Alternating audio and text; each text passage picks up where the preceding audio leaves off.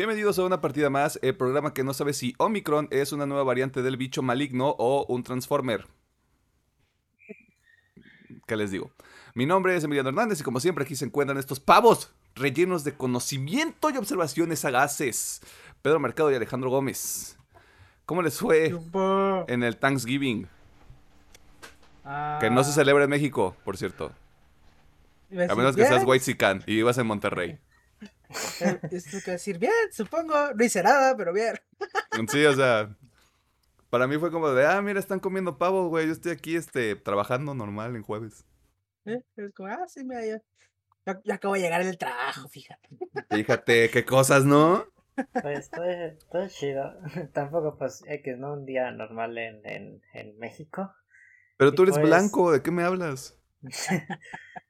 Pues ese día fue, fue jugamos Halo, ¿no? Ese sí fue jueves, ¿no? El día que lo jugamos. Sé que jugamos entre semana, no te voy a mentir. Pero como ya es final de año, todos los días se mezclan. Es que yo- según yo sí fue jueves porque sí, sí quedamos de que el siguiente día era la junta de para los Sé- temas de Sé que, sé, que fue, sé que fue un día que nos desconectamos como a las 12 y yo así como de, "Ja, ya no me voy a despertar temprano mañana. Yeah, entonces creo que sí, sí fue jueves. Ok. Así que ahí anduvimos celebrando el Thanksgiving. Y Alejandro no fue porque no nos quiere. Y nosotros este, nos curamos las heridas y seguimos caminando. Este, ¿qué hicieron en la semana? Ah, esta semanita. En toda la semana no hice nada, excepto ayer. Uf. Ayer y antier, perdón. eh, que fue viernes y sábado. Eh, jugué, jugué Osu. Y también jugué un poquito de Final Fantasy XIV. Bueno, poquitas, entre comillas, porque sí leí como. No sé, unas tres horas de jalón. Fue- De hecho, el viernes que acabamos de grabar me pasó Mm. por Final Fantasy. Sí. de mis cosas que veo, eh, fue anime, obviamente. Estoy a punto de dropear otra, pero le voy a dar un episodio más a ver si sobrevive. Oh, Eh, y también, obviamente, episodio de Succession, episodio de La Rueda del Tiempo. Y ya, porque no he visto Hawkeye, así que me falta Hawkeye. Este. mm, Ah, y obviamente vi El tema de la semana. Cabo- Ah. El tema de la semana y también vi el live action de Cabo Vivo. Oh, me emociona tanto saber cómo, qué nos vas a comentar al respecto. Ya veremos qué pasa con esa mamada. Y ya, Oh, es shit. todo lo que hice. Oh, shit. Pedro. Mm, Pues prácticamente, como ya lo comentamos, yo creo en mis tiempos libres la verdad me la pasé jugando el Halo, porque estuvo el evento de la... Todavía está el evento de la armadura de Samurai, los primeros siete niveles de, ese evento, y pues ya los completé ayer, y pues la neta que bien divertido. El modo fiesta y escuché cómo sería una audio novela historia en Spotify. Eh, caso 63 y, eh, la voy a hablaré un poquito más a fondo en las recomendaciones de la semana Vaya, es vaya. la primera vez que nomás diré que es la primera vez que escucho un audiolibro de una de- en formato de podcast y se me hizo muy interesante creo que es original de Spotify Sí, como que en los últimos dos años Spotify anduvo sacando más allá de podcast. O sea, uno que, uno que fue muy popular, no sé si ganó un premio, pero era Fausto que traía a Damián Alcázar. Y todo así como de, güey, Fausto está bien cabrón y que y no sé qué. Yo, este, yo aquí estoy escuchando la cotorriza. Algo así, pues, bien extraño todo, pero qué bueno. Me interesa mucho saber qué opinas de ese pedo. Pues ya al final les contaré y pues yo creo que sí se lo voy a recomendar a los dos y pues a nuestros radio escuchas. A ver, radio escuchas a, a esa gente bonita que nos escucha este en este momento eh, a través de 666.64 de FM. Eh, durante la semana, ok, eh, ya me puse al corriente con Succession. Eh, ya, o sea, ya estoy en el capítulo 6, este, temporada 3. O sea, ya estoy listo para que me rompan el corazón porque yo tengo teorías. Y aquí alguien, aquí nadie va a ser feliz. Eh, Hawkeye también, ya vi los primeros dos episodios. Eh, empecé a ver el live action de Cowboy Bebop. Nada más llevo dos episodios. Así que no puedo decir la gran cosa al respecto. Eh, ¿Qué más? El tema de la semana, obviamente. Eh, también estuve jugando el, el, modo Tenrai, Tenari. No sé cómo le pusieron al de Halo Infinite, el, el nuevo, pues el del evento. Fiesta. Ah, no, pero tiene como un sobrenombre, ¿no? ¿De la armadura dices o el evento? Como el evento en general. Tiene un sobrenombre eh, ahí extraño. oro y Tenrai. Algo eh. referente a los samuráis. Pues. Eso mero. Em, jugar un poquito de Forza. Avanzar un poquito con Hellblade. Eh, y ya. Eso fue todo. Porque ya no están saliendo cosas nuevas. Porque ya se acabó el año. Para cuando usted esté escuchando esto es miércoles primero de diciembre, si no me equivoco. Sí. Eh, y pues ya, o sea, posadas, eh, descontrol, aguinaldo, eh, depresión navideña, si usted sufre esas cosas. Mm, ¿Qué más? peleas por los terrenos, convivencia familiar este, forzada. Todas las cosas bonitas que llegan con el final de año aquí, este, que son tradición ya en México. pasando a otros tenores, muchas gracias a la gente que nos escucha que nos ve en YouTube porque no me acuerdo, realmente no me acuerdo y lo dijimos la semana pasada. No sé cuál era la meta de vistas en YouTube. Pero ya tenemos 800. Y este, en la versión de audio ya tenemos más de 960 descargas. Estábamos apuntando la mil a final de año. Así que lo más probable es que a mediados de diciembre ya hayamos, este, ya se haya cumplido la meta y es gracias a la gente que escucha este programa, que lo descarga en su plataforma favorita, así que muchas gracias. Usted está haciendo, este, felices a tres niños en Navidad. Los niños somos nosotros, porque, mm, pues obviamente no. Ah, y pues nada, eh, empiece a disfrutar, este, la época más bonita del año. Diviértase, este Haga ridículos en las posadas del trabajo si usted tiene posada presencial. O sea, no es como que no es como que vayan a despedir gente. No estamos en condiciones de hacer ese tipo de cosas todavía. Eh, ¿Algo más que quieran añadir? Mm. Ya hay pues, buñuelos bien ricos en las hay buñuelos. Qué rico. Y pues bueno, si celebraron Thanksgiving, se le pasado chido. Pues máximo respeto, ¿no? O sea. no, es que de hecho, cuando hicimos las métricas, recuerdo que no mucha, pues había gente que estaba allá en Estados Unidos. Ah, pues sí, o sea, feliz día de acción pues de gracias. Feliz día, feliz día, ojalá se haya pasado bien chingón. Feliz día y que no se hayan, no se hayan matado en el Black Friday. Sí, o sea, si alguien de Estados Unidos nos está escuchando, nos está viendo, este, díganos cómo vivió su Black Friday. O sea, el Thanksgiving nos importa un carajo. ¿Cómo vivir Black Friday? Mm, yo creo que supongo que fue como el otro año, en un aspecto bien virtual, supongo, de nomás tecteando a lo estúpido y comprando. Yo, por ejemplo, estaba viendo que Target había implementado el año pasado ventas de Black Friday desde noviembre, o sea, como semanas antes, para evitarse que hubiera gente el mero Black Friday. Y parece que ya lo van a dejar de cajón. Está bien. Porque, ajá, justamente, sí. O sea, te evitas todo ese pedo de que te hagan destrozos, la gente se vuelva demente. Que de todas maneras lo van a hacer, pues, porque son descuentos y es promoción. Y tú ves descuentos en algún lado y dices, no mames, me va a salir mucho mejor. De hecho, Pero está chido. Un video de cómo son los Black Fridays en, los, en diferentes países. Eh, pues en Estados Unidos, pues ya lo que comentamos, ¿no? Que sabemos que es un desmadre, la gente casi se anda golpeando. Eh, ¿Casi? ¿Ah, bueno, se golpea. me, sorprende, me sorprende mucho que no haya notas así como de tres personas mueren en Black Friday. De hecho, hace años que no hay de esos tipos de notas. Me acuerdo que antes se habían chingo, güey. Pues es que ya le bajaron de huevos, güey. Y, por ejemplo, en Canadá es de que sí hay gente, pero entran ordenadas, pero entre ansiosas y no decir, aquí no hacemos eso. Y, y en Reino Unido es de que nomás una persona va a medianoche y hace, ah, pues ya, es Black Friday, vamos a comprar. Y es como que, qué diferente cambia El que Black Friday en tu país. Son, son británicos y canadienses. Que mira, que mira, o sea, sí, muy bonito y muy ordenado todo. Este, también si hay alguien que nos esté escuchando desde Reino Unido, we're sorry for this.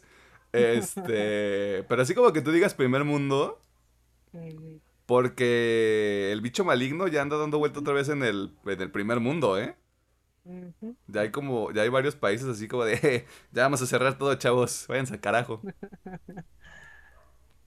Pero sí, Estados Unidos, la tierra de los libres. Eh, ¿Algo más que quieran mencionar? ¿Algo más que debamos, que debamos añadir? Este, en ese caso, vámonos a las noticias porque mm, agradezcan, agradezcan que hay, sesión- que hay sección de noticias porque Alejandro quería hacer este un golpe de estado y quería quitar la sección de noticias esta semana, lo cual yo entiendo y usted va a entender cuando escuche la sección de noticias de esta semana. Ah, Muchas gracias por dedicarnos su tiempo y gracias. y bienvenidos, bienvenidas, Bienvenidos bienvenidos. sean al mes de diciembre.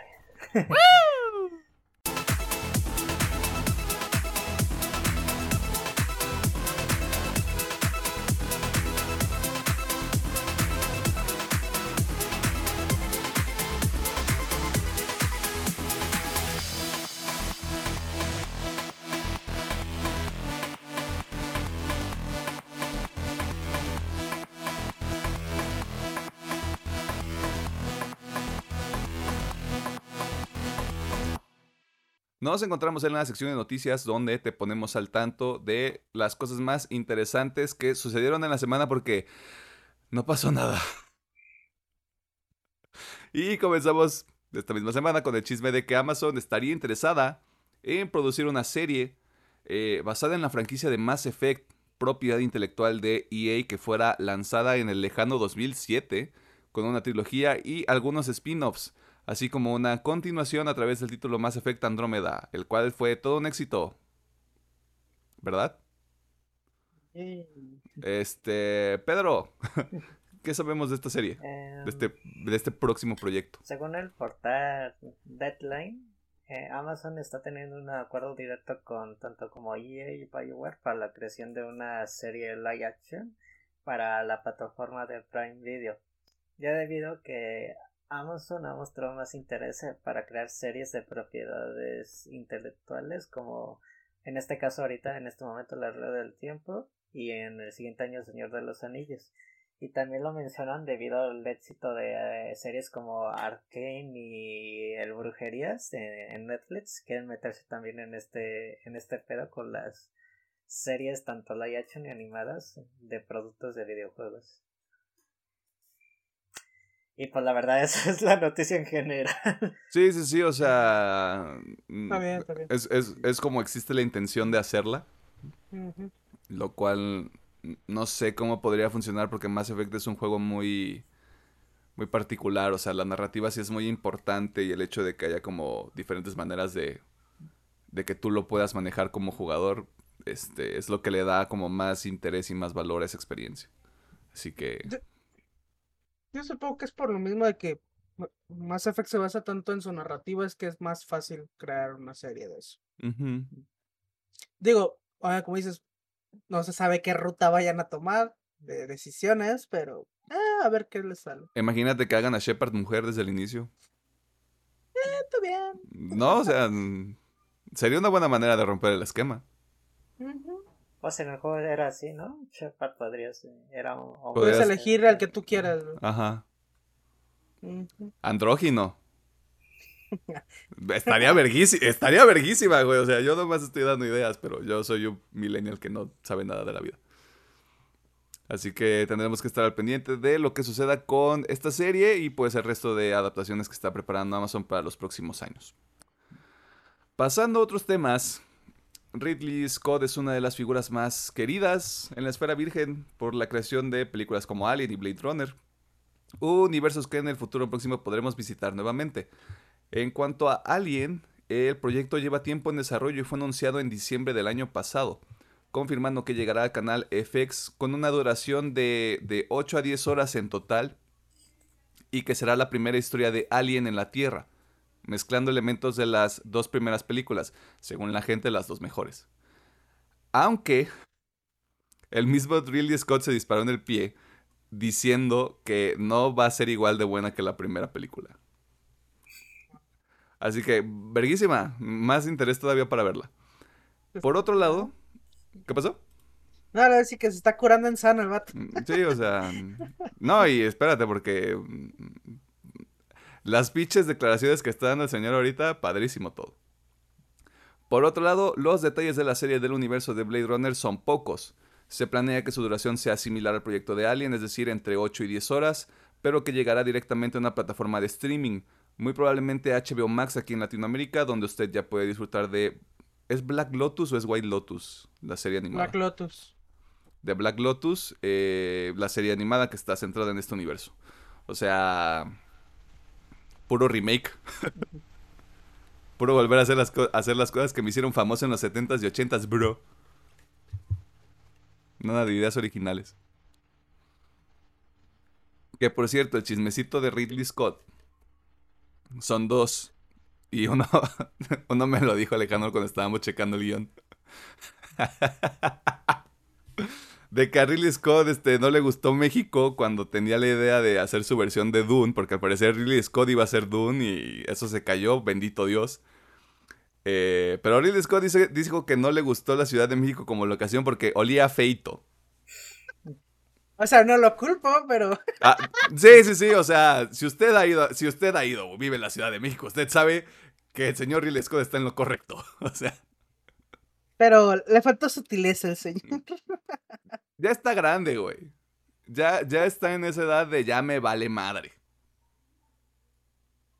Y el otro tema es justamente que sacó otra película antes de La Casa de Gucci este año, que fue la del último duelo, que no le ha ido tan bien en taquilla. Y pues el señor eh, culpó a los millennials porque no ponemos atención en las películas porque estamos enajenados en nuestro celular, que, eh, o sea, en cierta medida es cierto, eh, pero hombre, o sea, acotarlo nada más a que son los jóvenes los que están mal. No soy yo con mi película de dos horas y media, centrado este... Es una pieza de época, es un nicho muy pequeño ya ese tipo de películas, güey. Pues sí, pero en parte sí le doy la razón porque hay muchas películas muy buenas. Eh, spoiler, como la que vamos a hablar. Por ejemplo, Doom. De hecho, para no hablar de spoiler de la película, este es por, por ejemplo, Doom. Doom fue muy criticada, que aburrida, que su puta madre. Pero la película es muy buena. Así que ahí le doy la razón al señor. Pero, Pero a él le fue Eh, muy bien en, en sí, de hecho le fue muy bien. Que, que bueno. Dios Este, plan. Pero yo creo que atacar a tu público, a- al que paga las entradas, no es muy buena idea. Puede Sí, que tenga razón, pero no es muy buena idea. Es, es de esas cosas que lo puedes decir, lo puedes decir con tus amigos después de que después de que terminaste de grabar el podcast, no lo grabas en el podcast y lo pones en el internet. Sí, sí, sí.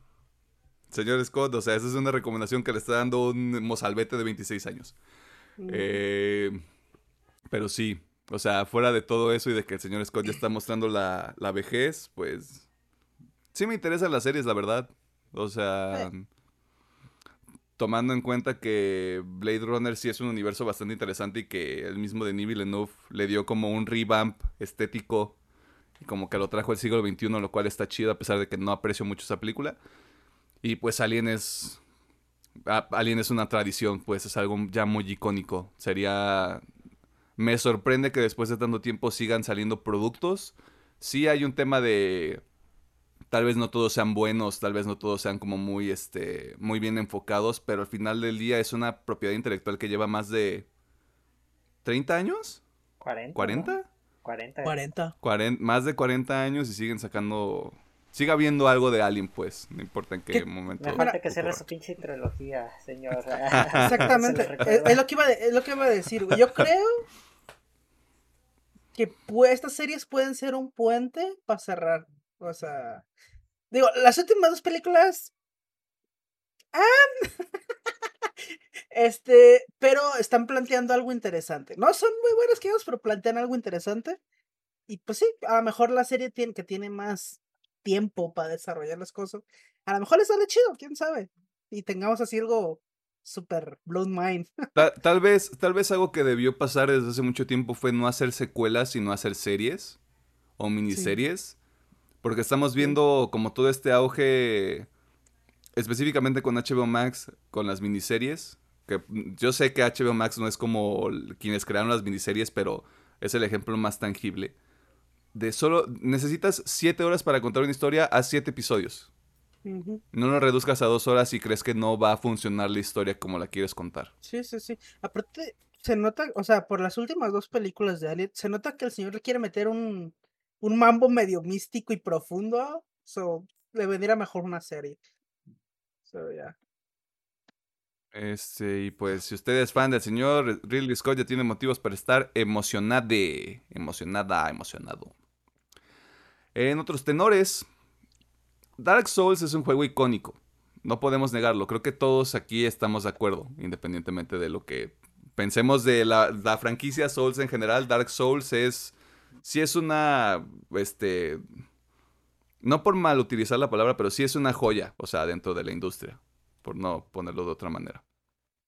Su nivel de desafío, sus mecánicas y el mundo que presentó desde su lanzamiento han sido algunos de los elementos que lo han convertido en uno de los títulos más populares de la última década y desde antes, porque creo que este juego salió en 2010, 9.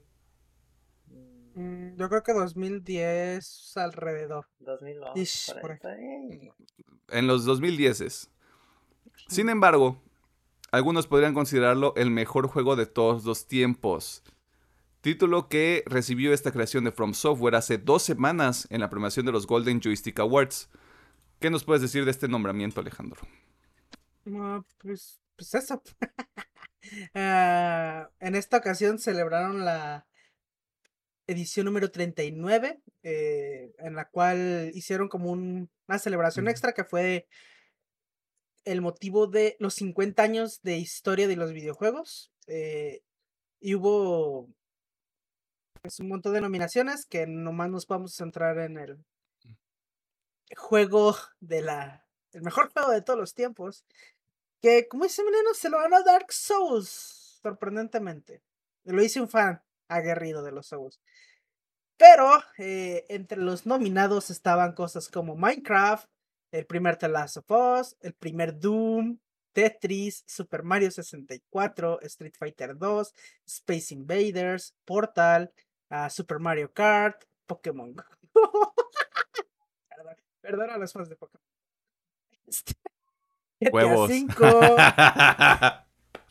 GTA 5, Super Mario Bros. 3, eh, Legend of Zelda Breath of the Wild, Halo, el primero, el Combat Evolved, obviamente Dark Souls, Metal Gear Solid, Half-Life 2, Call of Duty 4, el Modern Warfare, Warfare Pac-Man y SimCity. Wow. Este. No comentan cuál fue la métrica para ver quién fue el ganador.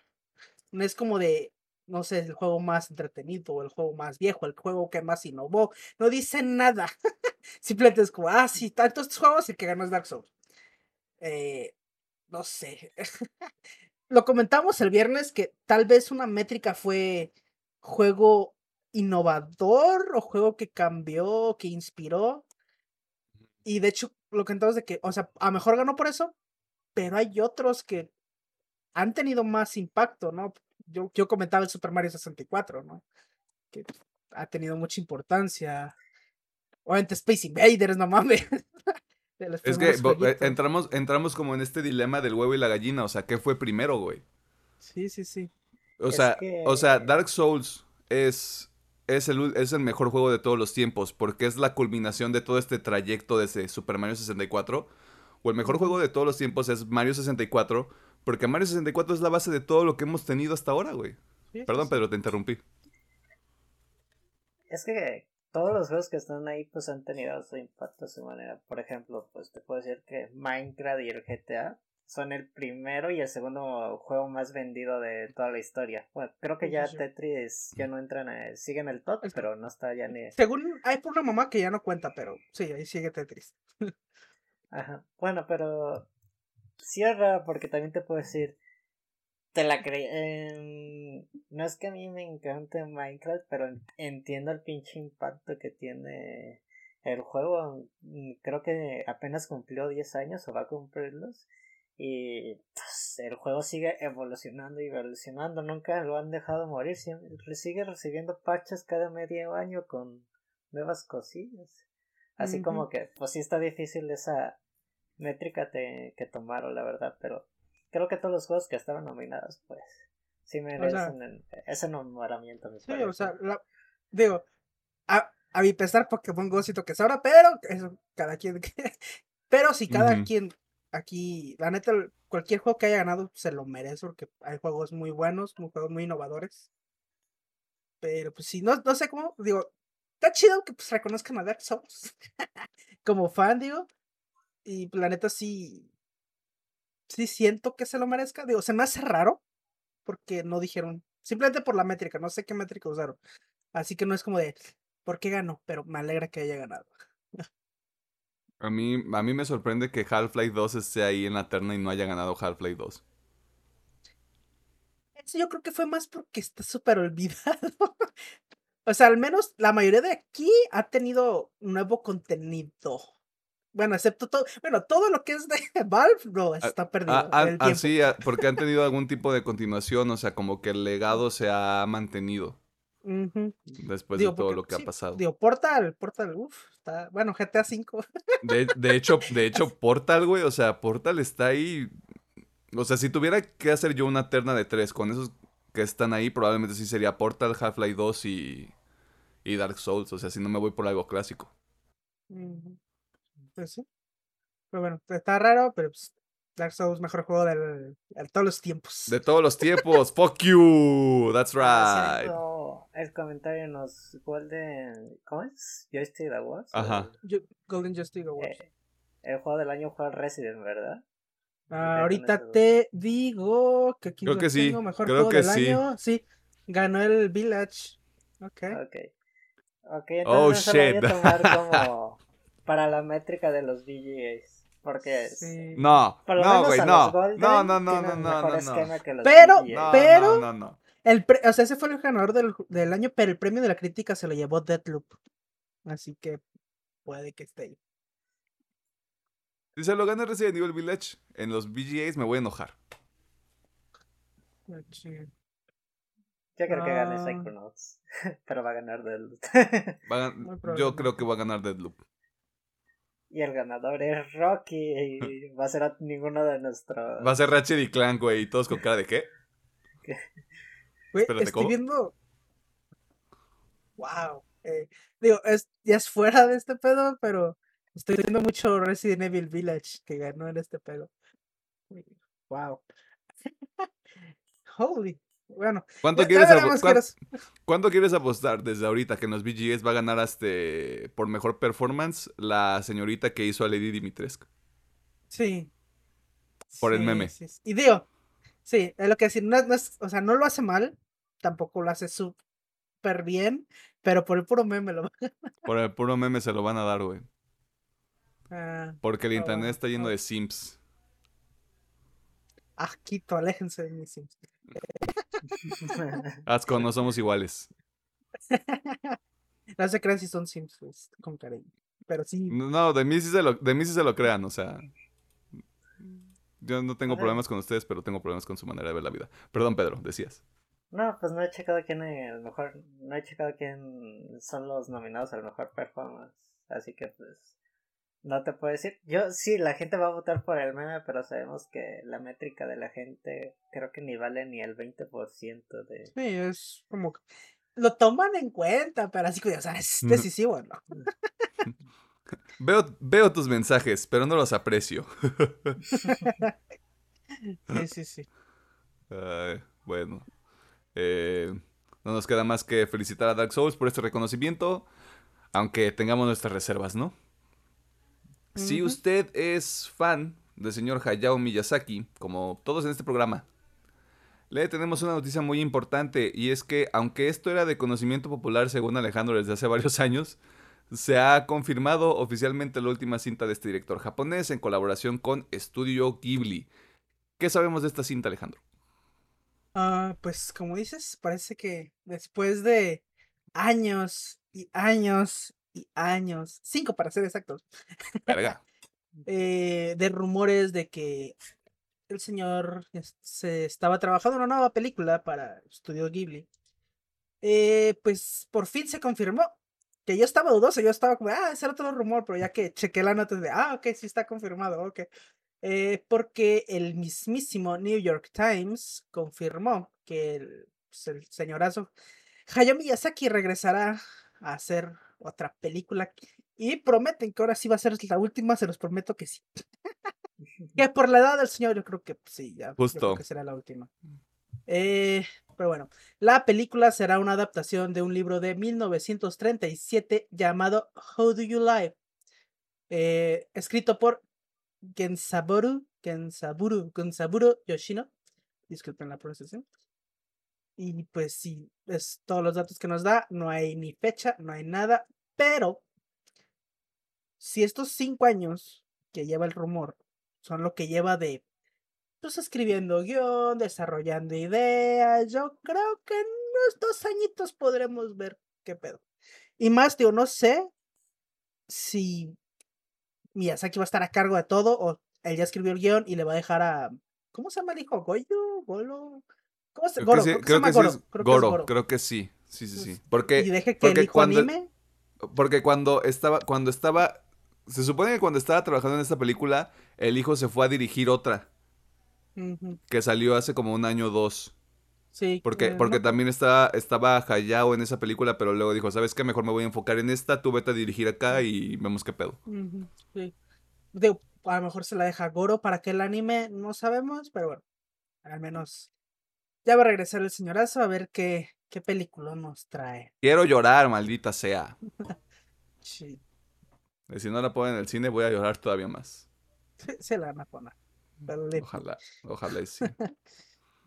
Este, tendremos que estar al pendiente. O sea, me he dado cuenta últimamente de que los fans del anime son muy pacientes. En algún Sí. sentido. Porque es como de, está anunciado esto. ¿Cuándo sale? En dos años. Perfecto, esperaré. Sí, así es, güey. Oh, también resignados porque también hay casos de... Ah, ¿qué creen? Al final no va a pasar esto. Jamás sí, vamos a acabar la serie. jamás se va a acabar. mira, ¿sabes qué? Esta madre ya no, ya no funcó, ya se va a quedar cortado. El meme, de- el meme del, del perro ñango, güey, del Chems, así como de, ah, bueno, a comer. Sí, sí, sí, es como... Pues sí, te acostumbras, por ejemplo, cuando sale un anime nuevo, es como, ah, esto me gustó mucho, y es como, siguiente temporada, como en tres años. Normalmente, sea. cuando, cuando tiene mucho éxito, es como, ah, pues un año cada temporada, y dices, ah, está bien. Pero normalmente es como, tres años, güey, espérate. Pero bueno, ¿Quieres que salga, ¿Quieres que salga bien o quieres que salga ya? sí, sí, sí. Porque las dos no se pueden, papito. No estés metiendo presión. En los trailers de las últimas dos semanas, jeje, hay un segundo adelanto para Don't Look Up, película de Netflix que es dirigida por el señor Adam McKay, quien es productor ejecutivo de la serie Succession. Sí, quería mencionar nada más eso porque puedo. Y quien también dirigiera The Big Short, así que es bastante obvio que al menos dos de nosotros vamos a ver esta película cuando salga el próximo mes de diciembre. ¿Tema de la semana? No, no va a ser. Eh, Disney compartió otro vistazo a la película Turning Red. Es correcto, la película que busca normalizar a los furros, haciéndonos creer que también son personas. No lo son. Amazon Prime Video compartió un avance para Encounter, película protagonizada, protagonizada por Riz Ahmed, que se ve interesante. Y el mejor mexicano que ha existido, quien también responde al nombre de Guillermo del Toro, tiene una película llamada Nightmare Alley, que saldrá en diciembre y que también tiene un nuevo tráiler. Por último, usted puede encontrar en internet un adelanto para la Liga de las Supermascotas, película animada dirigida a los niños. ¿Qué más quiere que le diga? Y también puede ver los primeros 5 minutos de Dominion, la última entrega de la segunda trilogía de Jurassic World. Una saga que empezó bien y que va más o menos. ¿Cuál es el trailer de la semana? Eh, Yo me voy a ir por Don't Look Up, porque se ve interesante. Aparte, sí es donde está Leonardo DiCaprio, ¿verdad? Leonardo DiCaprio, Jennifer Lawrence, Jonah Hill, Meryl Streep, bla, bla, bla, bla, bla. O sea, está. Mira, hace muchos años que Leonardo DiCaprio no hace una mala película. Así que. hmm. Eh, y Nightmare Alley, nomás porque pues está mi Totoro hermoso. Nuestro mexicano que huele a hockeys. Así es. Todo bonito. Pedro. Nightmare Alley. Es mi tráiler de la semana. Pues Nightmare Alley, aunque no lo vi. Tal vez lo vea ya que lo esté, ya que esté editando el video, pero. Gotta represent. Ay, no sé. Es que Jurassic World ya le perdí, le, le perdí la fe. O sea, la segunda no es mala, pero sí es como que. Güey, es que Es que ves, ves la primera y luego ves la segunda de Jurassic World y es como de verga. Sí, güey. Es- es que creo que aplicaron lo, lo mismo con la primera trilogía. Sí, Ahí se- sí, la sí. Eh. primera está bien perra y la segunda llega de me y la tercera es de vamos a tambalearnos. La tercera es como que verga. Mírame jugar ruleta rusa con una producción de película, o sea. Sí, sí, sí. Shit, son. Digo, esos cinco minutos se ven muy chidos de recreación de, de la era jurásica, pero, pero pues... Ay, no sé. Mira, lo descubriremos el próximo año. Según nosotros va a ver esa película al cine. Eh, y esto fue todo en la sección de noticias. Si se nos olvidó algo, si usted está de acuerdo o en desacuerdo con alguna de las opiniones que hemos expresado, primero, no nos importa y segundo, lo puede dejar en los comentarios o en las redes sociales. Eh, los comentarios obviamente de YouTube, las redes sociales son Facebook arroba, arroba, Facebook una partida más, Twitter arroba UPM oficial, TikTok e Instagram arroba UPM-oficial. De nuevo, muchas gracias a toda la gente que nos escucha que nos ve, porque ustedes nos van a dar nuestro regalo de Navidad adelantado, lo cual se aprecia mucho. Este, si fuera dinero estaría mejor, pero pues todavía no podemos cobrarles por esto, ¿no? Eh, vámonos al tema de la semana.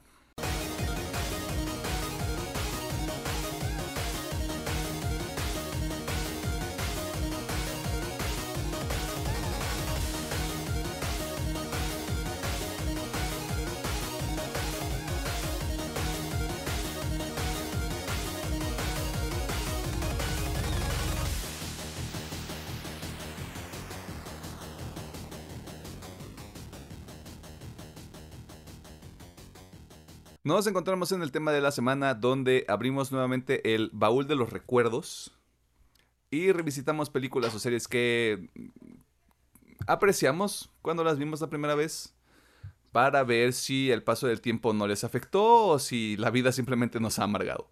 Esta semana es el turno de Edge of Tomorrow, también conocida como Al filo del mañana, pero eh, en el internet también este, la conocen por su eslogan, que es Live, Die, Repeat. O se hace, vive, muere y repite. La película es dirigida por Doug Lyman, responsable de citas como Identidad Desconocida, El señor y la señora Smith, que es una gran película. Y Jumper, que... Sí, Jumper también está bien. Está Y chida. que es, protagon- que es protagonizada por Tom Cruise y Emily Blunt, confirmo. Jumper está chida. ¿De qué se trata esta película? Conocemos al mayor William Cage, interpretado por, obviamente, Tom Cruise, porque si está Tom Cruise en una película, obviamente va a ser protagonista. Un publicista del ejército de los Estados Unidos que es enviado al frente de guerra en Europa, el epicentro de un ataque alienígena, donde este, desafortunadamente muere. eh, solo para encontrarse este, atrapado en un bucle temporal. Esta película se estrenó en el 2014, mm, relativamente reciente si la comparamos con otros productos que hemos comentado en este programa. Sin embargo, esta es una advertencia para que usted, este, pícaro, pícara, pícare, que le gusta vivir al límite, eh, obviamente hay spoilers en esta conversación. Usted puede ver la película en Netflix. Disfrútela ahorita que está empezando el frío, hágase una botana, aviéntese en el sillón y luego pone este episodio para reírse de nuestras burradas. Eh, habiendo dicho eso, y como ya es costumbre, ¿qué es lo, o sea, en retrospectiva, porque ya es en retrospectiva, qué es lo que menos nos gusta este de, de Al filo del mañana? Ah, la verdad tengo un poquito. O sea, incluso la primera vez que la vi, ahorita, que es la Creo que es la tercera vez que la veo, cuarta, no me acuerdo. No la he visto muchas veces, así que como la tercera, cuarta vez. No, no le encuentro tantas cosas malas. De hecho, muy poquitas, para decir verdad. Realmente lo único que no me gusta es el.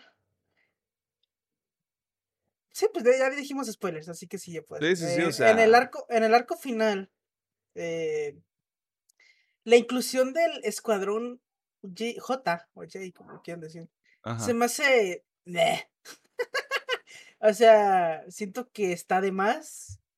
Porque al final, igual, todos mueren. y es como de. No me importa. Como se murió, no me importa. Se murió, no me importa. Porque, aunque si no los presentan al principio de la película, no pasamos nada del tiempo. No sabemos ni quién carajos es cada uno. Más que el estereotipo de personaje que interpretan. Es como, sí, I don't fucking care.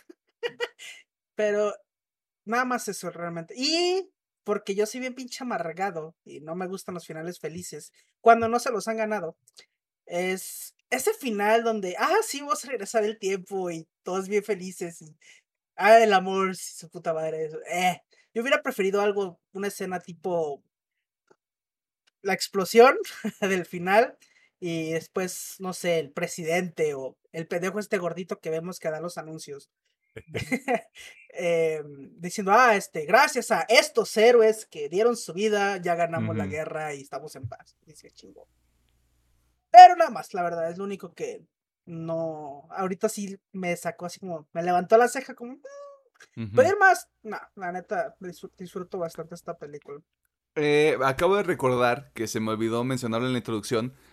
Esta película es una adapta- adaptación de un manga que se llama Unity Skill. Sí.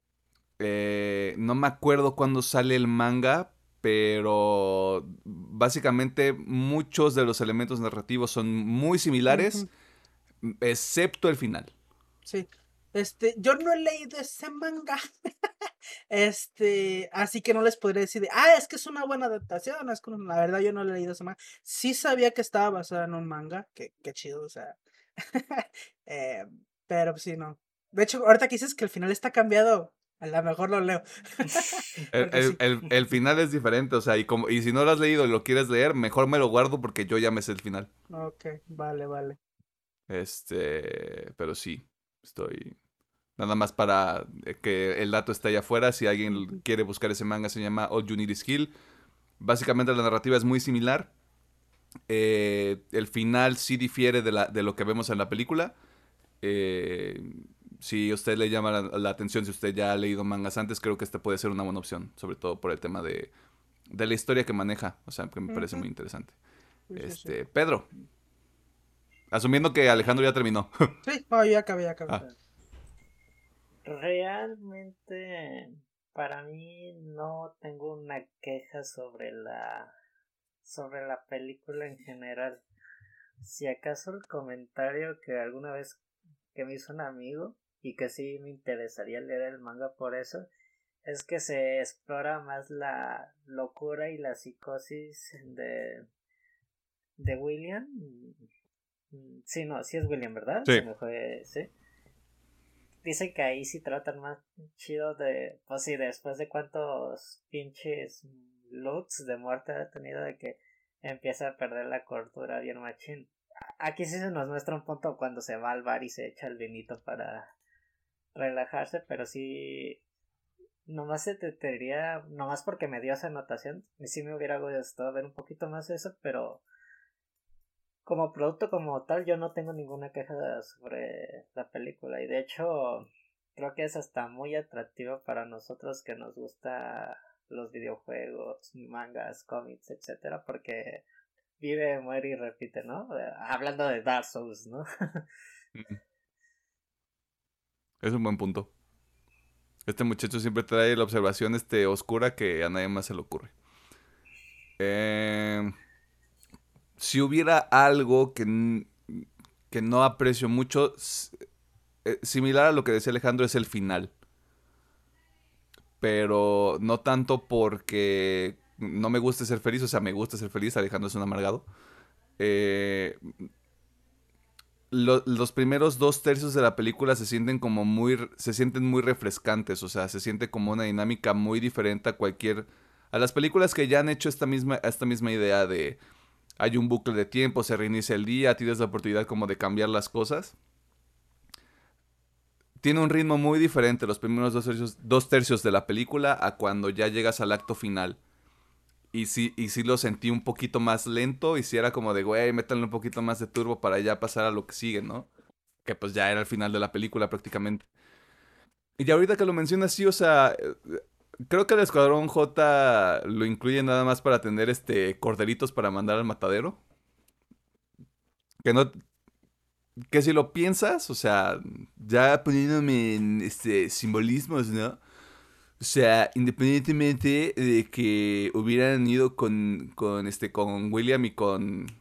y con Rita, este, a la misión, iban a, iban a valer verga este, en el frente de batalla en, en la playa. O sea, Independientemente de cuál fuera el lugar, se los iba a cargar la chingada. Y ya, o sea, en realidad tampoco es como que tenga así como muchos problemas con la película. Es una... Yo la disfruto mucho, me atrevería a decir que top 10 para mí. En general. Así que... ¿Qué nos gusta de la película? Y si alguien dice Emily Blunt, este, por dos. Por tres. Por tres. Ahí está. por- Sí, sí, sí. Emily. Blunt, waifu de este programa. Este, pues va- vamos a empezar por ahí, güey. Las actuaciones están bastante bien. Obviamente, Tom Cruise, eh, Emily Blunt. Incluso la mayoría de los este, secundarios también está bastante bien. Pero pues bueno, los que más destacan son estos dos, la neta lo hacen bien. Pues como dicen Emily Blunt, waifu. Waifu de Eh, OPM oficial. Sí, sí, sí. Eh, al aspectos técnicos, la verdad está bastante bien. La primera vez que la vi, no me gustaban los aliens. Sentía que se veían muy de CGI. Mm.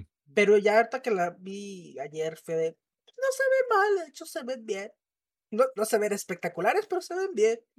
Este, así que también lo rescato que es algo bueno. Ah, pasándonos a la trama. Ya lo comenté Emiliano, este es un tema muy choteado. Eh, hay muchas, muchas, muchas películas que utilizan este, este objetivo, este- esta trama. Pero siento que aquí lo manejan bastante bien. eh, más que nada por el protagonista.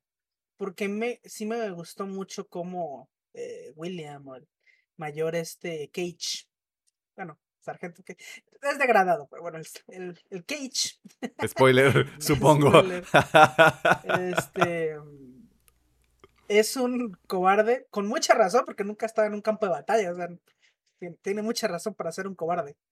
Este, y me gusta cómo al menos en la película tiene ese crecimiento de ya fuck it, ah, soy un soy un killer. Obviamente después de como dice, pero quién sabe cuántas muertes. No, no tenemos la cuenta así de cuántas. soy, una, soy una máquina, soy una perfecta máquina para matar.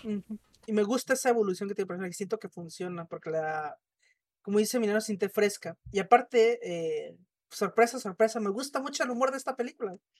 Genuinamente me ríe mucho, o sea, los primeros, creo que el primer arco, o sea, el, pr- el primer, sí, el primer arco de esta película, maneja mucho ese humor, medio simplón, pero igual funciona muy cabrón, o sea, cuando está este montaje de las primeras muertes yo me cago de risa, muy cabrón. Em, ¿Qué otra cosilla?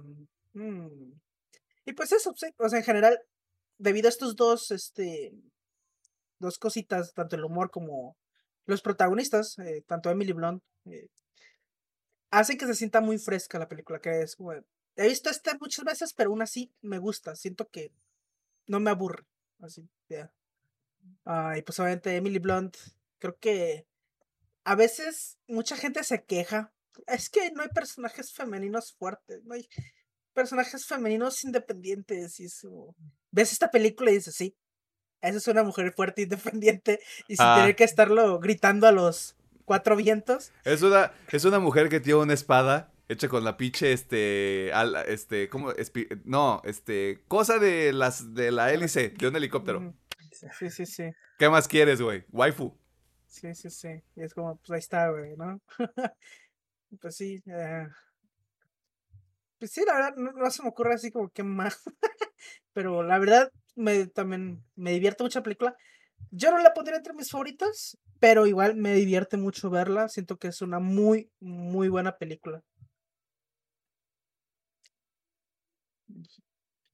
¿Y tú, Pedriñi?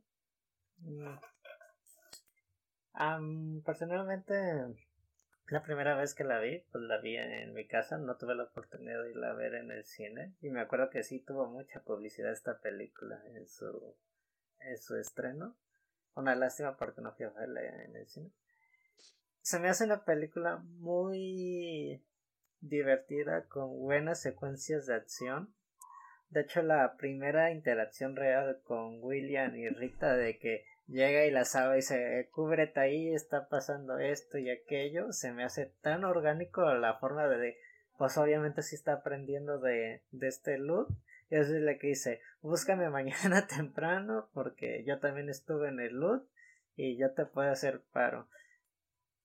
Y la verdad digo, qué buena dupla eh, hacen tanto como Tom Cruise como Emily Blunt. Sí la sentí genera, genéricamente excelente.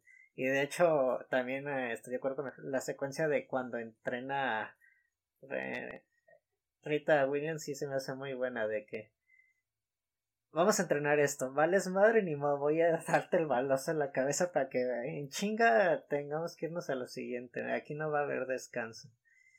Y los aliens, hasta eso no, no tengo tanto problema con ellos. Creo que han envejecido algo bien la, la película. No siento que el CGI haya sido tan, tan malito. Y pues sí me gustan estas escenas donde, donde está William así de, ay, ve que Lazo tan cansado de vivir el mismo día. Sí me hubiera gustado saber, a, a lo mejor en el manga sí dicen cuántos días en total revivió el loot digamos, mínimo sabemos que, pues, no sé, es un, un, número al aire, digo, ¿no? Dos, tres meses, yo qué sé, o hasta más. Yo me voy, yo me voy por varias semanas, y no es que varios meses. Yo, yo también me voy por meses, porque incluso cuando está la escena esta del granero, ya se ve muy cansado, es como ya, ya estoy hasta la madre. Sí. Y aparte, el entrenamiento militar, yo es como de, no creo que ese pedo se logre en unas dos semanitas. Para cuando llegas al segundo montaje de cuando llegan a la playa y el vato ya es una perfecta máquina de matar, güey, es como de, no, esto no es, esto no son semanas, esto es meses, güey. Meses, sí, meses. Mm, y pues la verdad, para mí es una película muy disfrutable que todo el mundo debería de ver. Mm. Me, me, gustaría saber un poquito detrás de cámara de lo que hizo o no Tom Cruise en esta película, porque sabemos que el hombre está loco. Eh, está demente para sus escenas de acción. Como aquí se trata mucho de aliens y CGI, pues me imagino que no le hizo tanta movida, pero me imagino que las escenas de entrenamiento militar sí, sí le metió sus kilos de interpretación. ¿Cómo se dice cuando te metes mucho en el personaje? Actor de método. De, sí, una, se puso en el actor de método de, de uh, super soldado, de agente secreto. Apuesto todo que la escena, volviendo a la escena de la granja, eh, cuando está lo del helicóptero y que le cae encima y creo, creo que es un carro que la avientan o algo así, se me hace que ese se la hizo. No sé, algo la avientan y lo atraviesan con una sí, Sí, sí, sí, sí, sí, como, como, como que choca, sí es un carro, o sea, como que la avientan en el carro, güey, pasa por una pinche pared de ladrillo que obviamente es falsa. Perdón, perdón, este, le estoy rompiendo la ilusión. Eh, pero sí, o sea, ese madrazo se lo aventó él, güey. Sí, sí, sí. eh, personalmente, pues me gustaría tanto como que Tom Cruise y Emily Blunt.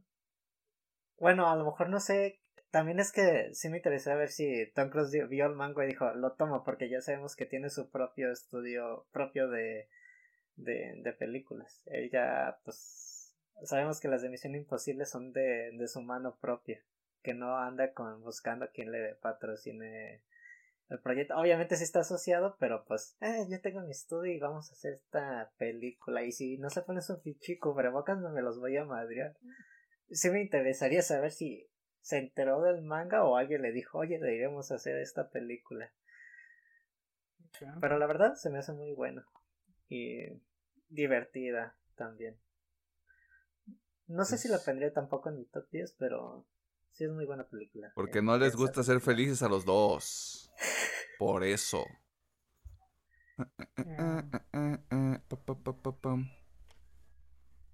Ah, mira. Mira, no, no, no parece que tenga este crédito Tom Cruise como productor, ni nada. Pero Christopher McQuarrie, que ha sido director de algunas de las últimas películas de Misión Imposible, fue escritor para El Filo del Mañana. Oh. Ahí empezó pues todo. Ahí empezó el Misión Imposible verso. Eh, sumando a todo lo que ustedes han dicho, como para no repetir varios puntos, hay un espacio muy específico de la película que a mí me gusta mucho. Que entiendo por qué no. Entiendo por qué no fue más oscuro. Porque sí había la, este, posibilidad de que lo fuera. Pero cuando ya. Cuando Cage ya está cansado del bucle temporal. Que se va a ponerse hasta el pito. Que cuando. Que cuando reinicia uno de los días llega todo pedo al ataque en la playa. Que hasta el, el vato que le está ayudando con el traje es como de, ¿estuviste tomando? Y él, necesito que me des tres cartuchos de no sé qué, ocho granadas, otra batería extra. Y el vato así como de, ya estoy hasta la madre. Me gusta que se explora, se explora ese lado de qué tanto te afecta repetir el mismo día cuando sabes que todos los días estás fallando, cuando sabes que todos los días sale algo mal, cuando sabes que todos los días no se está alcanzando el objetivo. De alguna manera está metido el spoiler, supongo, romance, romance que se desarrolla con Rita que no me, no me, no que no me guste, pero tampoco me encanta. Eh, pero también se entiende, creo que sí está bien explicado el hecho de que pasas todos los días con esta persona, esta persona forma parte del objetivo, forma parte de la misión, se están ayudando entre ustedes, porque mientras Rita le ayuda a saber cómo este pedo de combate, Cage le está explicando cómo funciona toda la batalla de la, de la playa. Como de te tienes que mover a la izquierda, te tienes que mover a la derecha, tú atacas acá, yo ataco de este lado, o sea, como que está todo muy, muy bien planificado. Y está, un punto también que yo le veo muy favorable a la película es que puedes asumir que ya pasó mucho tiempo como lo estamos haciendo nosotros justamente de ya pasaron varios meses pero no te lo tiene que explicar la película con un letrero. O no te tiene que decir, es que ya llevamos seis meses haciendo este desmadre. Es como de, sumas las piezas, porque ya es como de, repites tanto una acción, repites tanto una, una rutina en este caso, que se vuelve cansado.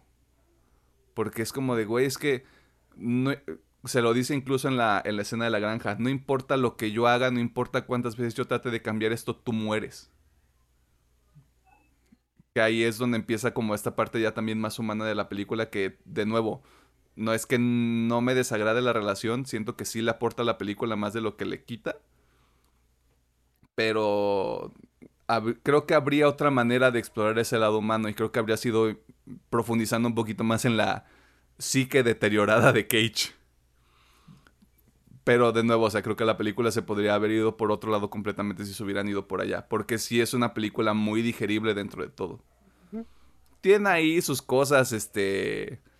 medio extrañas, como un cabrón que usa su exoesqueleto y solo se pone calzones. Este.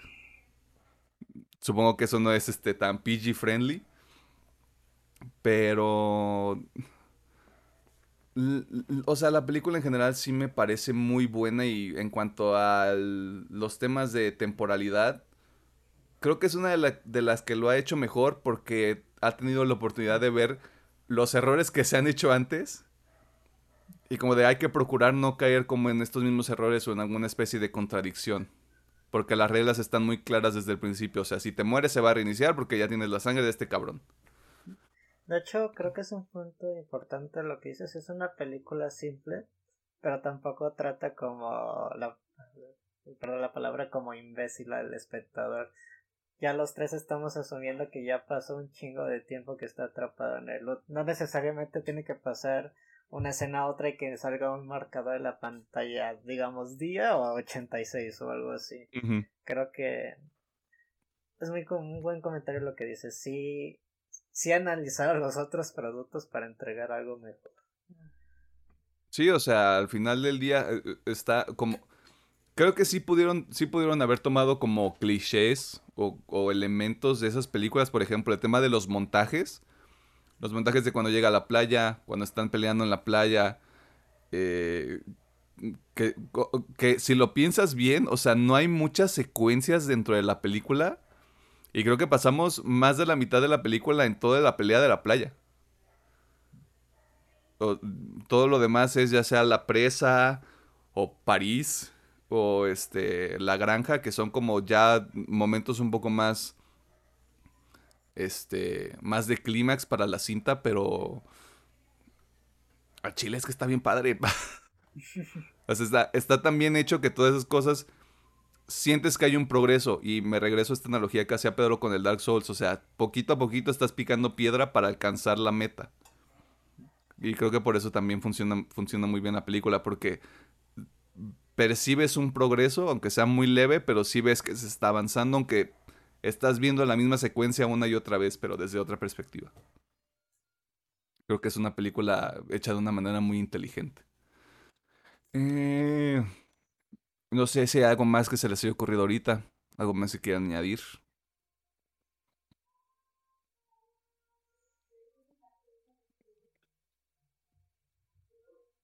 Porque, este, aprovechando también, se supone que debería haber una secuela de esta película ya hecha.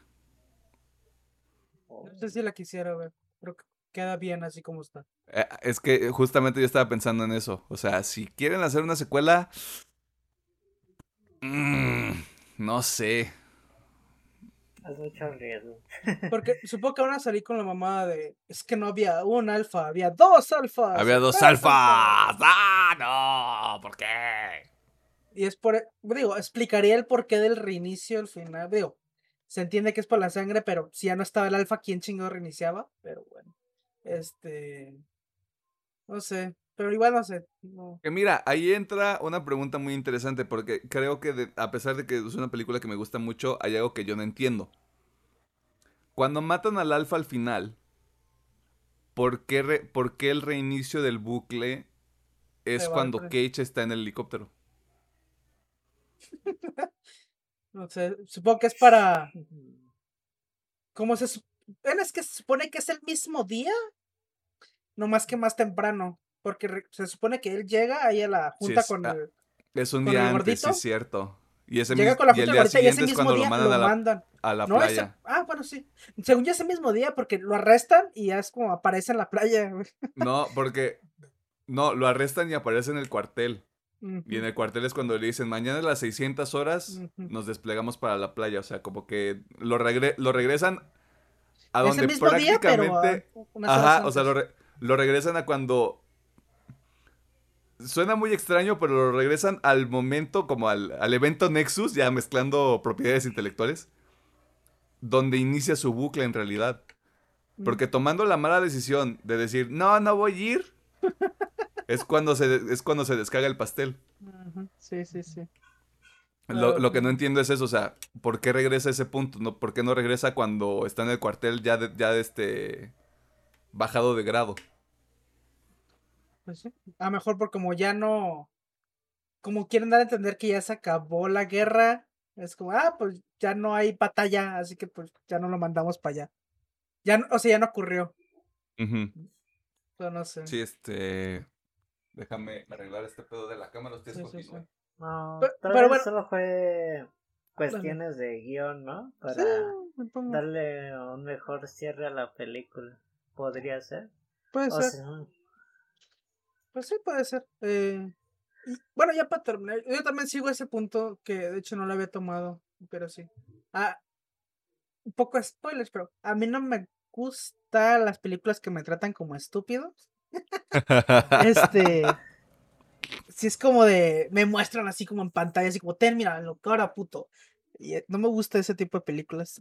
Eh, y sí, de hecho, esta película lo hace bastante bien para que no necesites ser un genio para entender todo, pues, las pequeñas sutilezas. Es como, ahí está, güey. Sí tienes que poner la atención, o sea, definitivamente sí. le tienes que poner atención como para seguir la secuencia lógica. Eh, pero sí estoy de acuerdo contigo. eh, y yo creo que lo único que falta por preguntar es si recomendamos la película. Sí, eh, sí, sí. Sin Aquí sí es recomendación general, güey. Es muy digerible para cualquier público. Sí, sí, sí, sí. Muy buena película. Así que usted ya lo sabe. Puede encontrar esta película en el Netflix. Eh, y si no, en la supercarretera de la información. Claro que sí. Eh, esas fueron nuestras opiniones y nuestros comentarios sobre Al filo del mañana. La próxima semana también este, vamos a abrir otra vez el baúl de los recuerdos. ¿Quieren revelar qué película es o lo guardamos para la próxima semana? Que se aguanten. Ok. Dice, dice Alejandro que este, les vamos a aplicar un Blue Balls.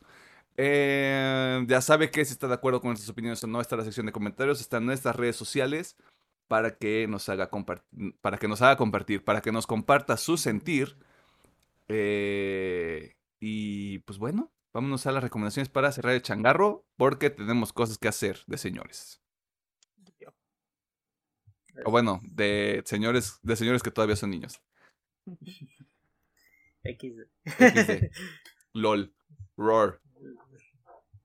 Was, was? Was, was, was, was, was, was, was.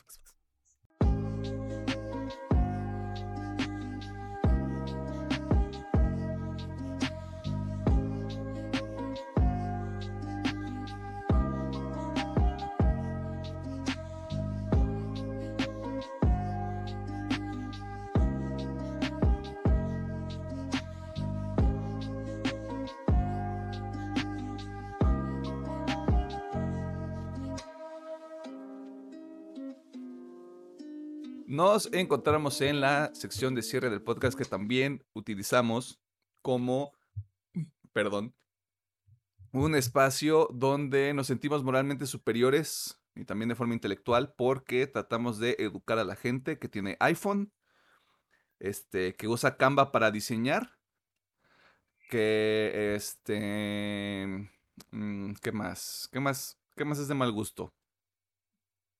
Ir al Starbucks. Eh, Ah, que va al Starbucks, tienes toda la razón. En lugar de ir a la Flor de Córdoba a gastar 3.50 por un pinche sobrecito de Nescafé en la tienda. Eh, y tratamos de traeros al lado oscuro, donde hay galletas y helado. Qué rico. Eh, voy a hacer un pequeño spoiler. Tenemos nuestra segunda antirecomendación esta semana. Ya. eh, lo cual se veía venir, se veía venir, pero antes de entrar este, más a detalle, le agradecemos a usted por estar escuchando este programa en la plataforma de audio de su preferencia o si nos está viendo en YouTube, pues este, un beso ahí en el, en el avatar de YouTube. Eh, ¿Qué vamos a recomendar esta semana? Bien, O anti-recomendar. ah, en mi caso, va a ser mi primera anti-recomendación. Y ser Cowboy Bebop live action. Surprise, surprise, ¿no? Am, ¿Quién lo pudo haber visto venir? No sí, saberse. sí. Creo que voy a empezar con las cositas que sí me gustaron antes de despotricar un poquito. Bueno, no. Voy a empezar, creo que aclarando lo mismo que he dicho muchas veces, pero creo que vale la pena eh, Retomarlo. recalcar, recalcar otra vez. eh, yo soy muy fan de Cowboy.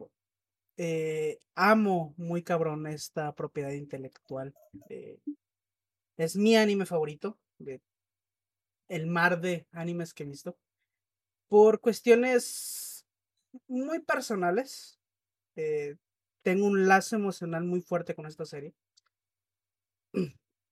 Eh, por lo cual, pues sí, yo estaba indeciso si ver o no esta madre por lo mismo, pero bueno. Ahora sí, empezando lo que sí me gustó eh, es que visualmente se ve muy bien. Ah, es algo que ya se veía venir por los trailers.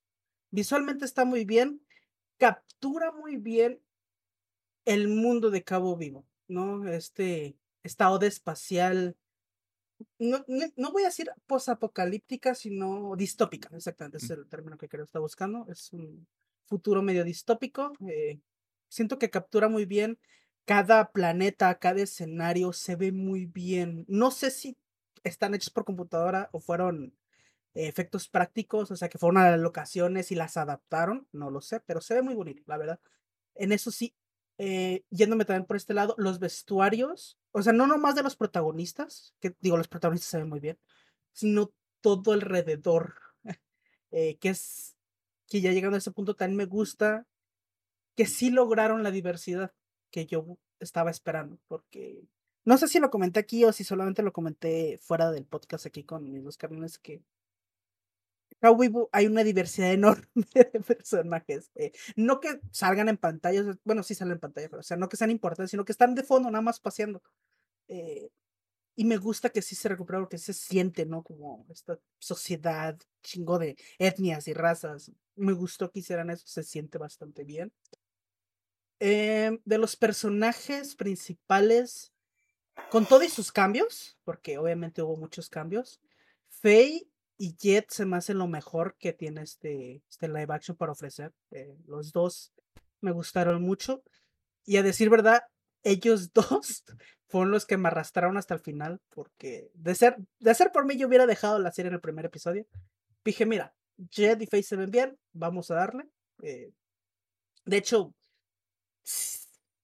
puedo decir que del episodio 2 al episodio 7 lo disfruté, realmente disfruté este live action, más que nada por esos dos personajes, de Faye y de Jet. Am, las actuaciones también me gustaron, siento que, bueno, actuaciones me voy a quedar nada más con el de los tres del core. eh, siento que les queda muy bien. O sea, realmente sentí que estaba viendo a Spike, sentí que estaba viendo a Jet, sentí que estaba viendo a Faye. Incluso, spoiler, sí tenemos una aparición de Ed, que era como de, ¿dónde está Ed? Bueno, sí sale al final. Ha causado mucha polémica su aparición. A mí digo, sí, o sea, es exactamente igual como en el anime y es algo complicado de traer a live action por la actitud que tiene.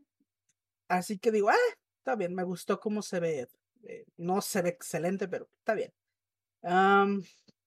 Y pues bueno, se nota que los, estos, en cuanto a actuaciones, se nota que los tres protagonistas dieron todo. O sea, ellos se esforzaron porque realmente dar una buena actuación. Así que lo que más lo que voy a decir no es por culpa de ellos. La neta, ellos se, se nota que se esforzaron.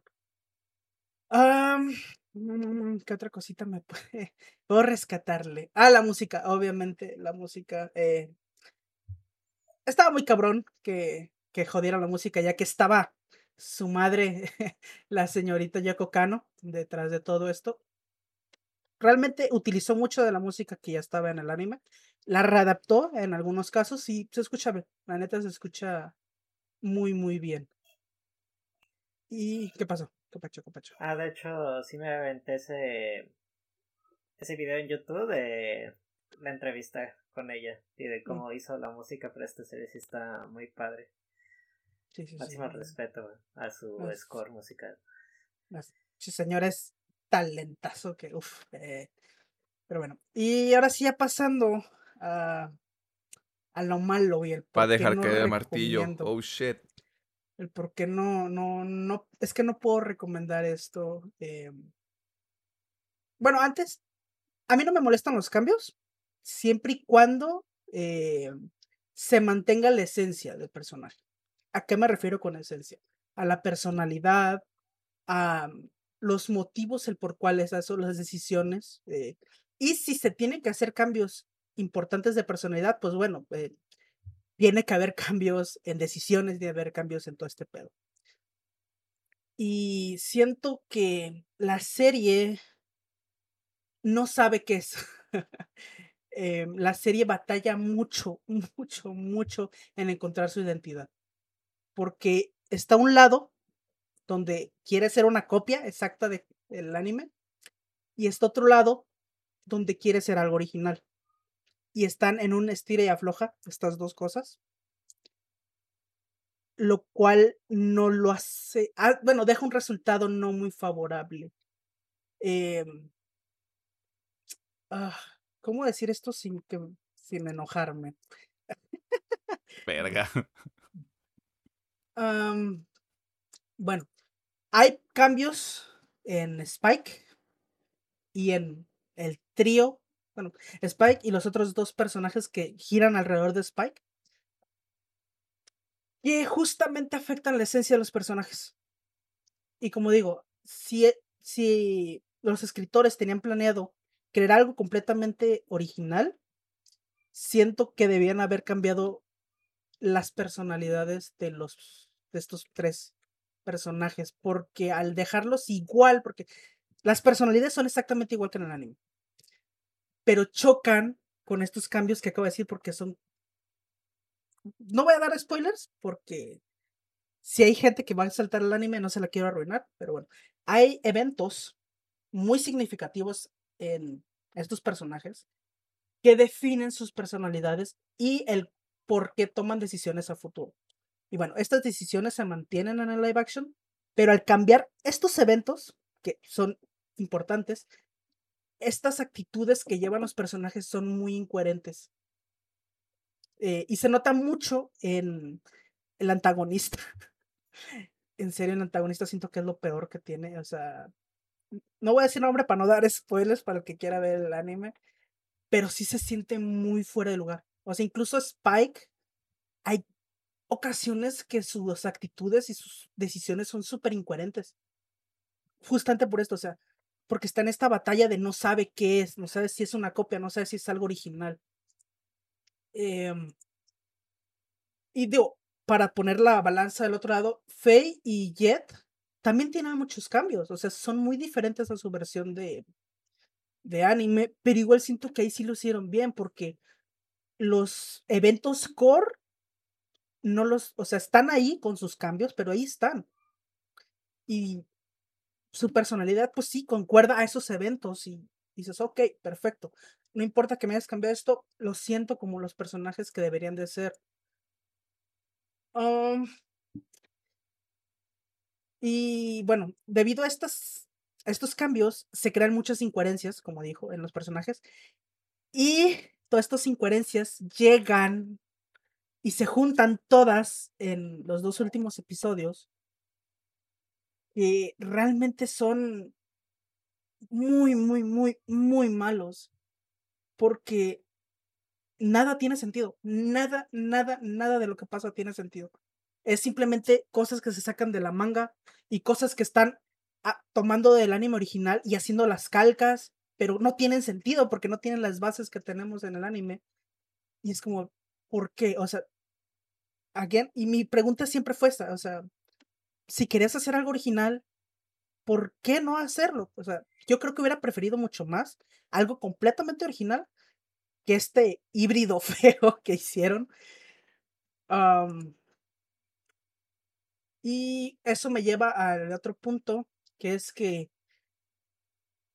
no siento nada con esta serie. Fuera, o sea, obviamente sentí mucho coraje con el final. O sea, creo que de meme hubiera sido muy bonito grabar mi reacción, ver mi cara reaccionando a esos dos episodios. Siento que era como una mezcla entre coraje, asco, confusión. Eh, no sé, hubiera sido Coraje, asco y confusión, cosas que aplican muy bien para ciertas cosas. Pero eso me lo produjo no los personajes o la historia, me lo produjo el cómo está hecho. Y algo que, mm, que cada vez que yo veo el anime original es que me produce muchos sentimientos. Muchos, o sea, ahí voy, voy, a tomar un pequeño, no es spoiler porque no voy a decir nombres, pero hay una escena eh, muy importante, no es el final, pero hay una escena muy importante. Bueno, sí, con Faye, para que no se confundan, nomás no voy a decir que y cada vez que yo la veo en el anime, rompo en llanto. Eh, y aquí la pusieron, pusieron esa escena y no sentí nada. Nada, no me transmitió ni una sola emoción. Lo mismo con el final que... Ah, ese final, eh, que es básicamente el, el boom de Spike. No sentí nada, no me transmitió nada. Ni una sola emoción me transmitieron los personajes. O sea, y eso para mí al final es como que el producto está vacío. Porque sí, visualmente se puede ver muy bonito, pero yo le he dicho varias veces, Cabo Vivo ves más que lo visual. Al menos para mí, pues, para mucha gente sí puede ser lo principal, pero para mí, para mí no, o sea, para mí es lo secundario, para mí el que me producen, las emociones que me producen los personajes, las acciones, los eventos. Em, siento que para mí es lo que hace que ame esta serie. Y aquí no hay nada, no hay nada de eso. O sea, yo sentí como que simplemente fueron eventos que iban pasando porque sí, así de sencillo, simplemente porque sí, por querer dar homenaje, por querer capitalizar tal vez. Eh, y al final, al sentirse vacía, pues tampoco está el mensaje. Eh, Cabo Vivo tiene un mensaje muy, muy sencillito, no les voy a decir que es súper complicado, no, es un mensaje muy sencillito, muy al punto, y aquí no está. También cortaron el mensaje, y es como de, entonces, si cortaste el mensaje, ¿para qué me construyes todo lo demás? O, como repito, si querían hacer algo nuevo, si querían cambiar el mensaje, porque a lo mejor ya es algo anticuado, no sé. ¿Por qué no cambiar todo? Pues, o sea, realmente haber hecho algo desde cero. Eh, so, sí, yo creo que al final es eso. O sea, al final todo se puede resumir en que es una serie que no tiene identidad. Que lo intenta. Eso sí se le puede decir. La serie lo intenta, pero no lo logra. Y al final, pues, para mí es un producto muy vacío que no, no le llega ni a los talones. Bueno, si talones se me hace mucho, no, le, no, no tiene ni la sombra de lo que es el original. Es disfrutable, sí, porque como digo, yo lo admito, del episodio 2 al 7, sí llegué a disfrutarlo. De hecho, les mandé un mensaje aquí a mis dos comunales de que, ¿sabes qué? Le estoy agarrando cariño, porque hay cositas muy buenas ahí, pero tristemente no logra, no logra, pues, tener su propia identidad. Así que pues por eso eh, yo no puedo recomendar esto. Eh, la serie es entretenida, sí, pero es vacía. Al menos para mí. Eh, así que a la gente que ya la vio y le gustó, qué chido, váyase al anime, sé que le va a volar la cabeza. si ve el anime, le va a volar la cabeza. Y a la gente que ya la vio y no le gustó, yo lo único que puedo decir es no deje que se nuble su vista y vayas a ver el anime.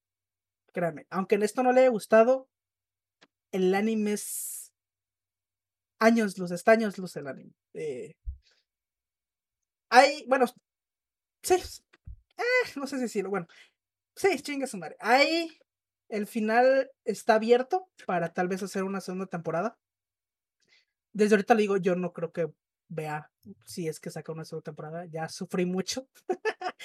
y así que, pero bueno, está abierto por una segunda temporada, así que no le sorprenda que anuncien por ahí una segunda temporada de esta, de este live action. Y pues esa es mi anti-recomendación de esta semana. Eh, una tristeza, pero pues sí. Después de ese manifiesto. es cierto. Eh, tengo más motivación para terminar la serie ahora. Y más motivación para ver el anime también. Así que eso es positivo. Eh, Pedro, ¿qué rollo con tu pollo? Tú dijiste que ah. tenías algo que querías recomendar. Ok, se los dije al, al principio de, del programa. Sería este audionovela al estilo podcast, caso 63 de Spotify Studios, así sale. les voy a leer la sinopsis y luego les contaré un poquito de la serie. Año 2022. La psiquiatra Elisa Altunate graba las sesiones de un enigmático paciente, registrado como el caso 63, quien asegura ser un viajero en el tiempo lo que comienza con unas rutinarias sesiones terapéuticas que se transforman rápidamente en un relato de amenazas de las fronteras de lo que es posible y de lo real. Una historia que se mueve libremente entre el futuro y el pasado de dos personajes que, que quizás tienen en sus manos el futuro de la humanidad. Em, como menciona la sinopsis, la serie va al principio de unas sesiones con el caso 63, con la psiquiatra Elisa, y es un paciente que le comenta que viene del futuro a evitar una, pues, la catástrofe mundial.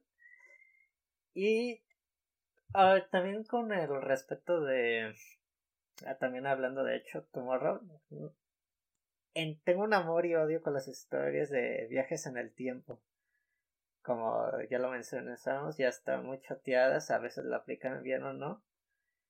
Pero este como tiene la ventaja de ser un podcast se me hizo muy atractivo a su manera. Y el tema que manejan, voy a dar un, pequeño spoiler, lo relacionan con el con la pandemia también el podcast. De hecho salió en el 2020, creo que se agarró de esto para pues, tener un crecimiento exponencial porque sí vi que era como de lo más popular en Spotify en, en podcast y la verdad se me hizo muy entretenido. Lo malo que podría decir es de que te lo acabas en una o dos sesiones de trabajo. este podcast van dos temporadas. Ya se dijo que va a haber una tercera, pero seguramente va a tardar un año y los episodios no pasan a mayores de 20 minutos. Son episodios muy pequeños, pero muy entretenidos y muy disfrutables a mi parecer. Y siendo sincera, hasta me entré un poquito en paranoia. También por lo de la nueva cepa de del COVID que mencionamos al inicio. Y desde, ay diablos, que vaya como que entrona el timeline de eventos cuando lo escuché este podcast. Pues yo se lo recomiendo a ustedes dos y al público en general, a ver si les de su interés. Y pues está disfrutable en sus sesiones de trabajo. Andas bien entretenido y se te pasa el tiempo más rápido. Vergas. Vergas, estoy intrigado. Dos recomendaciones, dos recomendaciones que como el resto tengo que consumir. Este, lo cual se agradece. Eh, yo nada más traigo un disco porque ya se detuvo el aspecto musical. Gracias, este mes de diciembre. El disco se llama Two Parts Viper. La banda es 68 o 68. Eh, imagínense una línea temporal donde Royal Blood, en lugar de usar un bajo, usa una guitarra. Y en lugar de hacer algo disco, hacen este noise rock. Eso es 68. Y aparte el, el vocalista, el vocalista de la banda, el señor Josh Skogin, espero que se pronuncie así, este, pues así es un icono, es uno de los iconos como de la escena del, del metalcore en particular. Por estar en Norma Jean, por estar en The Chariot. Eh, dos proyectos que se nota luego, luego cuál es la influencia que tenía ese cabrón. Aquí se lo trae, pero le baja de huevos pero sí trae como ese, e, ese rollo de un rock un poquito más comercial, pero le mete blues y luego le mete hardcore y hace un pozole ahí bastante extraño. Sé que no es algo que a mucha gente le llame la atención, pero me parece muy rescatable. Es como de, esas cosas que cuando se termina un proyecto, una banda, este, y se van como por diferentes lados salen cosas interesantes. Yo creo que esta es una de ellas. No creo que alcance el mainstream, pero me parece que esa no es la meta. La meta es este. Hay que hacer un pinche licuado de todo, güey. Vamos a ver qué pasa. Lo cual, pues, también, güey. El desmadre es. El caos es parte de la normalidad y creo que este disco también lo demuestra. Así que Two Parts Viper de 68. Caso 63. Sí. Caso 63 que lo pueden encontrar en Spotify. Y no ve el live action de Cowboy Vivo. Usted todavía está a tiempo. Vaya a ver el anime que también está en Netflix. Y en Crunchyroll. No sé si ya lo quitaron de Crunchyroll. Ah, está, está, de todos lados. No tiene excusa para verlo de forma ilegal. Em, y eso es todo. A menos que hayan recordado algo más que quieran añadir. Algo más que quieran mm. recomendar. Creo que no. Creo que no. Ok. Este. De nuevo. Suena que estamos agradeciendo mucho, pero pues es lo único que podemos hacer porque este nos está regalando su tiempo y nada es más valioso que eso, la verdad. Así que muchas gracias por escucharnos, por vernos, por este apoyar en cualquier este, capacidad que usted lo haga. Eh, Y lo dejamos con estas palabras finales. Mm, besos en el filito. Bien. Ah, pues Espera, vemos. dij- dij- ¿dijiste filito? Sí. Para que se vea más bonito.